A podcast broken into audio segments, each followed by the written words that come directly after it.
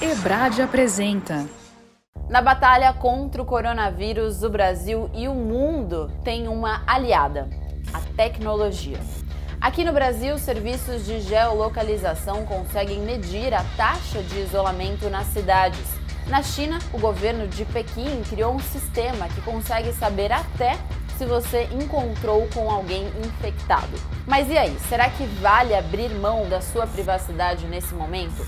Como esses dados são úteis no combate à pandemia?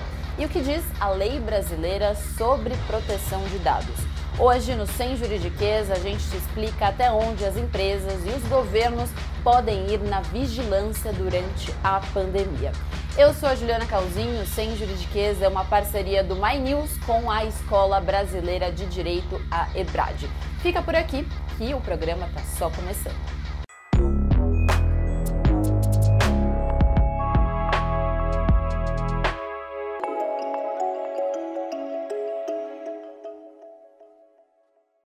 O combate ao coronavírus tem exigido medidas duras. Quem pode deve ficar em casa. Nas ruas só funcionam os serviços essenciais. Outra medida menos perceptível também acontece: a vigilância digital, justamente para tentar entender os impactos do vírus. Vamos ao caso de hoje.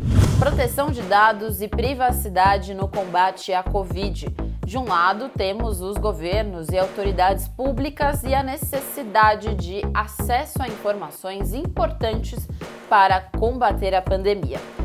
Do outro lado, temos um direito humano fundamental, o da privacidade, o de ter as suas informações pessoais mantidas com você.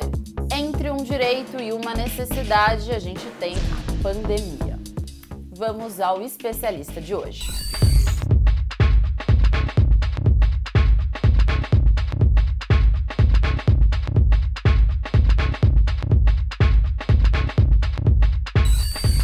De tudo, a gente precisa te explicar sobre esse tal direito fundamental que é a privacidade. Privacidade é, ela traz em si uma ideia uh, de desenvolvimento da própria personalidade. Por isso que ela, ela é eleita, ela é elevada a um grau de um direito fundamental e colocado aí desde os documentos que pensam uh, na universalidade de direitos e pensam nos direitos universais, direitos humanos, desde principalmente da, da, da Declaração Universal dos Direitos Humanos em 1948. Né? Claro que naquele primeiro momento se pensava na vida privada e, e vinha como resposta muito aos abusos do, do, regime nazista, do regime fascista italiano que, que ocorreram durante o período da Segunda Guerra. O que a gente tem de fato é que a privacidade ela tem por objetivo uh, entendimento de que as pessoas apenas se desenvolvem, a personalidade da pessoa apenas se desenvolve dentro de um ambiente controlado de privacidade. Ele não impede que a pessoa abra mão dela, inclusive, totalmente. Então, uma pessoa pode uh, ter um perfil absolutamente público no Instagram e postar, por exemplo, todas as questões que ela acha que para ela são importantes e desenvolver nesse sentido e não ter nenhum problema. Não há nada que, que impeça que ela abra a mão da sua privacidade, né? Então, ainda que o indivíduo uh, entenda que ele não pode abrir mão daquela privacidade, que ele não tem que passar uma informação, ou que uh, ele não pode ter aquela privacidade rompida, esse espaço privativo rompido, se for para a tutela da saúde e da vida, uh, o Estado pode sim seguir nesses termos. O ideal é que o Estado, para evitar qualquer discussão nesse aspecto, ou que para evitar qualquer rompimento ou discordância por parte dos indivíduos e preservar a privacidade, é tratar essas informações de forma mais uh, uh, isolada, de forma mais hermética possível. O que eu quero dizer com isso? Cuidar dessas informações de forma que a privacidade não seja violada. Né? Então, você trabalhar com números, trabalhar com estatísticas, trabalhar com localidades, sem identificar pessoas, nesse momento de Covid não tem problema algum. A discussão sobre a vigilância no combate à pandemia começou nos países asiáticos e chegou até nós. Na China, os algoritmos são capazes de calcular o risco de contágio em uma vizinhança ou até mesmo em um cidadão. Isso é possível a partir de um cruzamento de dados. Os algoritmos calculam o risco a partir das informações dos lugares onde esse cidadão esteve ou das pessoas com quem ele cruzou. Um QR Code, que é esse código aqui do lado, é posto para cada pessoa a partir do WeChat, que é uma espécie de WhatsApp chinês. Ele muda de cor conforme o risco que você tem de estar ou não contaminado. Se está verde, ok, tudo certo. Se está amarelo, sinal de alerta. Você pode ter algum risco de estar com o coronavírus. Se ele está vermelho, o risco é alto. Você deve permanecer em casa. Você escaneia um QR Code e ele te dá por geolocalização aonde você esteve nos últimos 14 dias. Então, se você esteve fora do país voltou, se você viajou para outras províncias, então ele fala tudo isso. Então, esse QR Code ele pode ser de três cores. O vermelho, você teoricamente não deveria nem ter saído da sua casa, né? E talvez existem casos aí que as pessoas podem até ser presas dependendo de, de quão rígido for o lugar. A grande questão é que, enquanto num regime democrático, de fato, as coisas acontecem de forma mais lenta, porque você tem todos os procedimentos uh, legislativos de determinação das, das, decisões, de estabelecimento de normas mais lentos, num regime não democrático, uh, como na China, as coisas acontecem absolutamente de acordo com o que o, o partido colocado, o Partido Comunista Chinês, dá na canetada. Esse tipo de controle não é exclusividade de países, digamos assim, menos democráticos. Na Coreia do Sul, por exemplo, um aplicativo informa as pessoas se houve casos de coronavírus na vizinhança. Os alertas são disparados durante todo o dia, informam a idade da pessoa contaminada e também a região em que ela trabalhava. Ficam ocultas outras informações, como a idade e o endereço exato do doente. Os limites entre, entre uma identificação ou outra uh, eles são muito sensíveis ou eles são muito próximos, né? É, por mais que a Coreia do Sul tenha tentado preservar a privacidade dos indivíduos, e aí com informações uh, meramente estatísticas, uh, por vezes o cruzamento dessas informações permite que outras pessoas tenham ciência que aquela privacidade seja violada. Né? Então, o que, o que a gente pode dizer enquanto recomendação?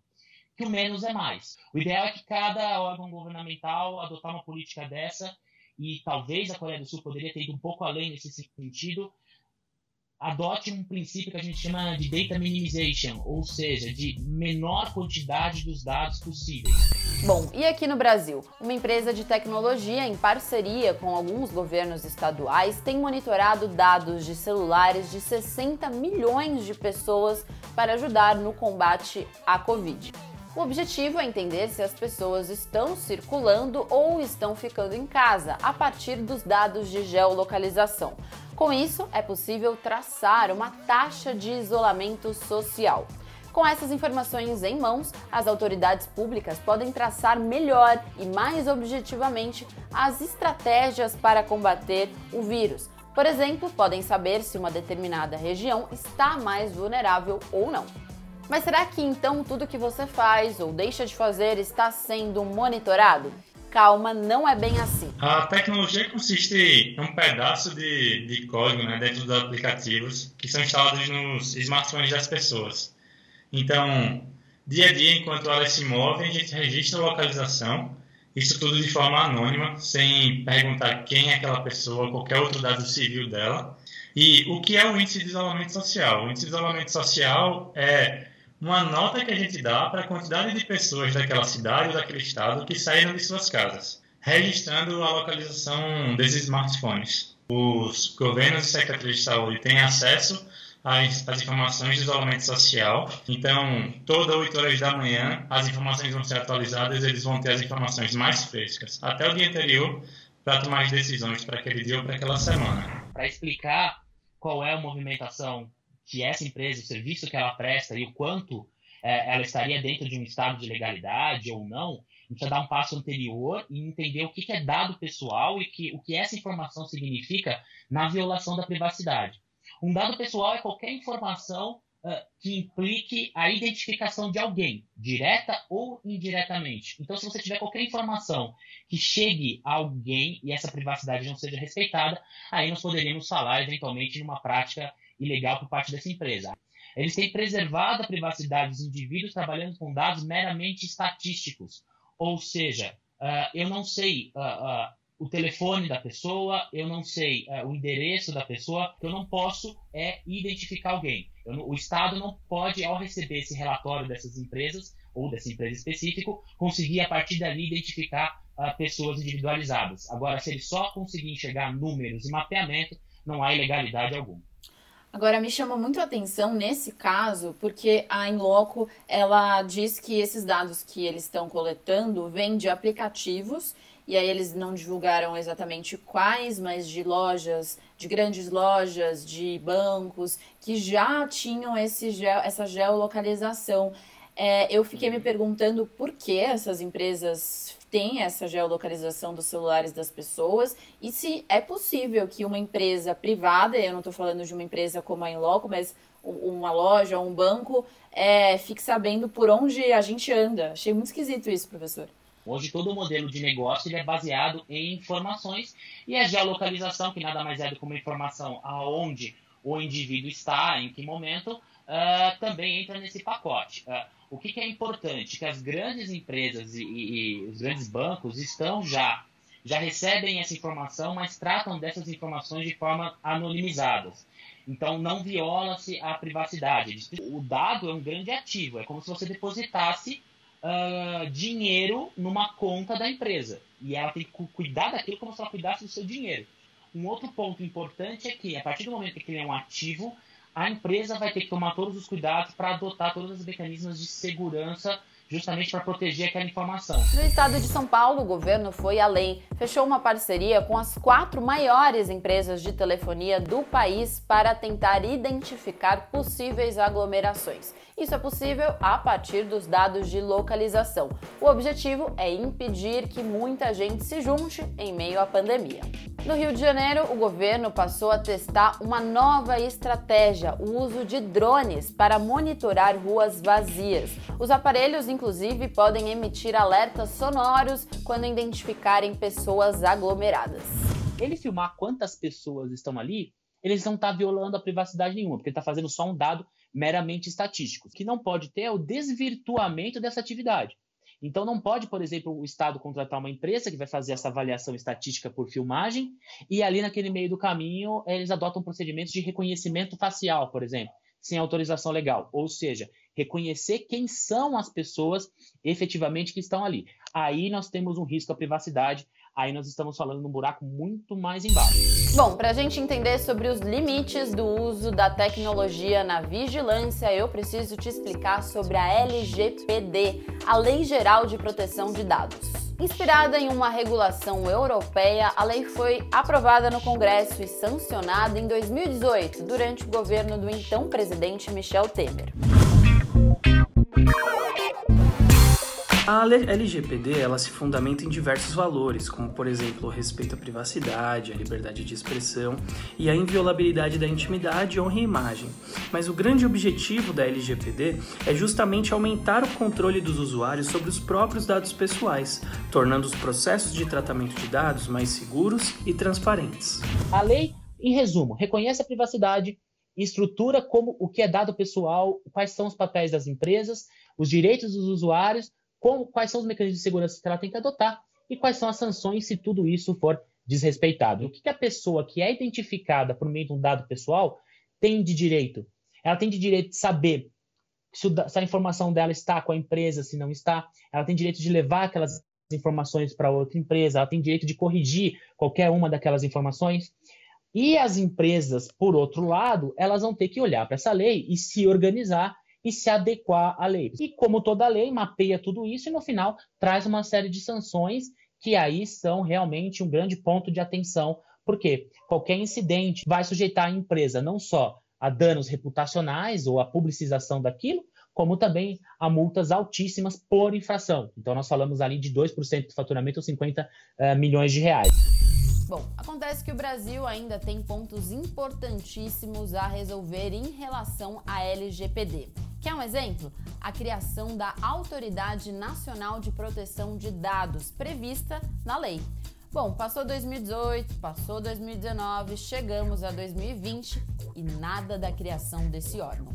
É a autoridade central que vai ser responsável por fiscalizar uh, o cumprimento ou não da Lei Geral de Proteção de Dados, a fiscalização administrativa disso, e mais, agregar esse, agregar esse sistema algumas outras regulamentações. Precisa institucionalizar essa agência para que aí, em sequência, a gente tenha a, a, as outras pendências as outras coisas que podem ser feitas. Sem ela, efetivamente, a gente ainda está na expectativa. A lei ela, ela tem um, como você bem colocou, é isso mesmo, ela foi aprovada em 2018, ela tinha um marco inicial para que ela começasse a valer, que ela fosse vigente uh, no começo deste ano de 2020. Uh, hoje nós temos um prazo para que ela comece a valer agosto de 2020, mas já há dentro um pacote de um, de um regime emergencial, uh, de regime emergencial e transitório do direito privado, que é um projeto de lei que saiu do Senado e está na Câmara agora para apreciação. Nesse pacote entrou a Lei Geral de Proteção de Dados. Então há uh, hoje, como saiu o projeto do Senado,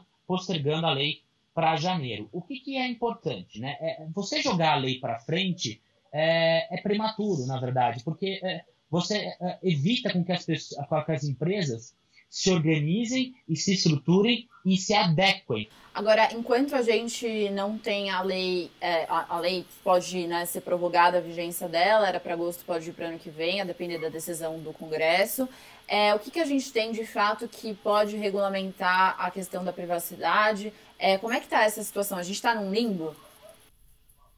Uh, a gente está de certa forma num limbo porque a LGPD ela traz expectativas e a gente sabe ela traz segurança jurídica, então ela vem para resolver todo esse problema e trazer uma interpretação consolidada, uma estrutura de fiscalização uh, otimizada e prática para isso. O que, que a gente tem do outro lado? Hoje, qual é o cenário? Nós temos o Marco Civil da Internet, que é a Lei 12.965 é, 12, de 2014, que regula a internet no Brasil. Qualquer relação, qualquer caracterização de relação de consumo, e a grande maioria desses casos caracteriza uma relação de consumo, você tem pelo Código de Defesa do Consumidor o dever de informação. Então, tem o consumidor o direito de saber exatamente como a informação dele é tratada. Os tribunais, o Poder Judiciário já têm entendido dessa forma. A gente tem a lei de cadastro positivo, a gente tem um precedente do STJ importantíssimo que reconhece que se eu não passar para o usuário a informação de que eu compartilho com terceiros uh, o dado pessoal dele, gera um dano moral. A interpretação que tem se dado para o Marco Civil da Internet e para o CDC principalmente é nesse sentido de proteger a privacidade. O que a Lei Geral de Proteção de Dados traz, e aí por que eu volto a dizer que a gente está num limbo, uh, numa certa insegurança? Porque ela vem regulamentar um sistema, até porque isso ela é necessária. E vem cá, como que ficam as gigantes da tecnologia em meio a essa pandemia? todas as empresas, as grandes multinacionais, elas têm que respeitar a legislação do país em que elas estejam ou que, embora elas não tenham sede, elas prestem serviço. Então, quando nós falamos, por exemplo, uh, do Facebook, Facebook tem sede no Brasil, Facebook presta serviços no Brasil. Então, logo, o Facebook tem que sim uh, respeitar a legislação brasileira. O artigo 11 do Marco Civil da Internet assim determina. Se eventualmente uma empresa não tenha sede no Brasil, ela tem que igualmente respeitar, desde que, se o tratamento da informação é feito aqui, se essa informação é coletada aqui, por exemplo, ou se uh, ela presta serviço para algum usuário aqui localizado, ela sim tem que uh, respeitar a legislação brasileira. Na pandemia, as relações ficam ainda mais virtuais. O trabalho à distância se intensifica e os dados do seu celular podem ser usados por autoridades públicas para combater o coronavírus. A lei, nesse processo, também tem que se adaptar. Como que essa pandemia vai mudar o mundo, vai mudar a nossa forma de viver daqui para frente, olhando para esse aspecto da tecnologia?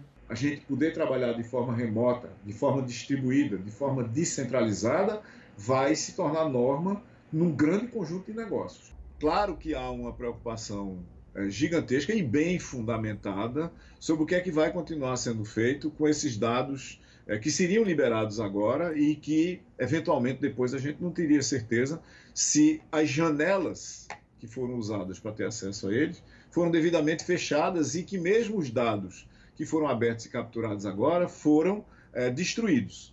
Esse é um mega problema em qualquer lugar, causa uma preocupação muito grande, especialmente na direção da gente eventualmente empoderar por inação uma espécie de uma ditadura digital, onde governos, é, comecem a controlar muito mais a vida e o comportamento dos cidadãos em função de terem muito mais dados sobre ele, muito mais dados é, que podem ser usados para um, um, número muito grande de ações de supervisão e controle.